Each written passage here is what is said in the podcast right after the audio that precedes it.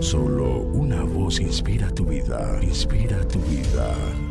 Una voz de los cielos, con el pastor Juan Carlos Mayorga. Bienvenidos.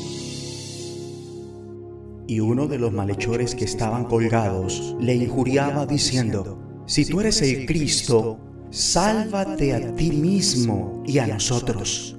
Respondiendo el otro le reprendió diciendo, ¿Ni aún temes tú a Dios estando en la misma condenación? Nosotros a la verdad justamente padecemos porque recibimos lo que merecieron nuestros hechos, mas éste ningún mal hizo. Y dijo a Jesús, acuérdate de mí cuando vengas en tu reino. Entonces Jesús le dijo, de cierto te digo, que hoy estarás conmigo en el paraíso. Lucas 23, 39 al 43.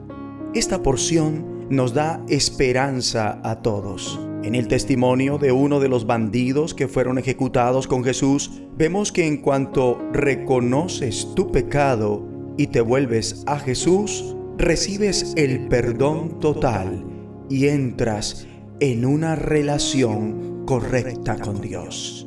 Este individuo no hizo nada para conseguir aquel regalo. Ni siquiera tuvo la oportunidad de ser bautizado por obvias razones. Aún así, de manera inmediata, aquel delincuente obtuvo la promesa de que aquel mismo día estaría con Jesús en el paraíso. Amable oyente, ¿hay alguien que te haya maltratado que tengas que perdonar en el día de hoy?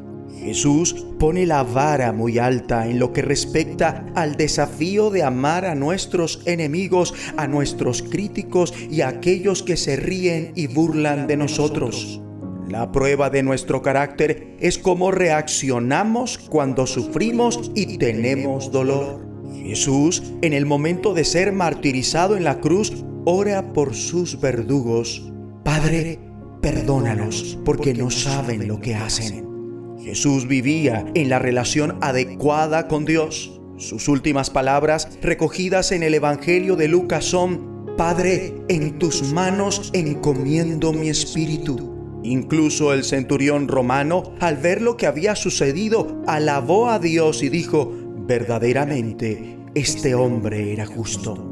Vean cómo la justicia de Jesús se pone en contraste con la gente que estaba de espectadores los gobernantes que se burlaban de Jesús, los soldados que lo escarnecían y los ladrones cuyo castigo es justo y estaban recibiendo lo que merecen sus delitos. Uno de ellos gritaba a Jesús ultrajándole. El otro reprendió a su compañero y volviéndose a Jesús reconoció su propio pecado diciendo, nosotros a la verdad justamente padecemos porque recibimos lo que merecieron nuestros hechos. Y reconoció también la rectitud de Jesús, diciendo, mas este ningún mal hizo. Entonces dijo, Jesús, acuérdate de mí cuando vengas en tu reino. A lo que Jesús respondió, de cierto te digo que hoy estarás conmigo en el paraíso.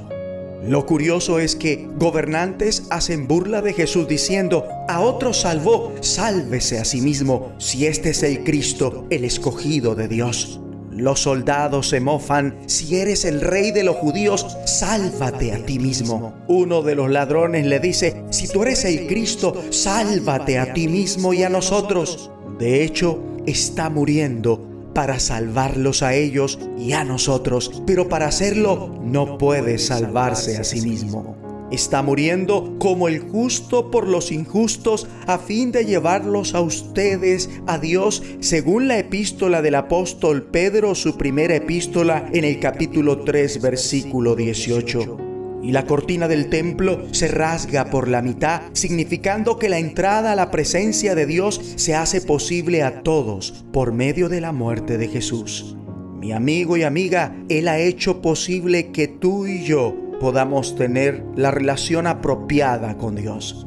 En la diferencia entre los dos criminales y su distinta reacción a Jesús, Lucas nos presenta la decisión que todos tenemos que tomar Puedes rechazar a Jesús lo mismo que hizo uno de ellos, o puedes poner tu fe en Él como hizo el otro cuando se volvió a Jesús y dijo, Jesús, acuérdate de mí. Aunque en el momento muchos rechazaron a Jesús, otros creyeron en Él. Por ejemplo, José de Arimatea, un hombre bueno y justo, llegó a creer en Jesús no había prestado su consentimiento a la decisión del Sanedrín, aguardaba el reino de Dios y dispuso un entierro digno para Jesús. Las mujeres que habían ido con Jesús también creyeron en Él.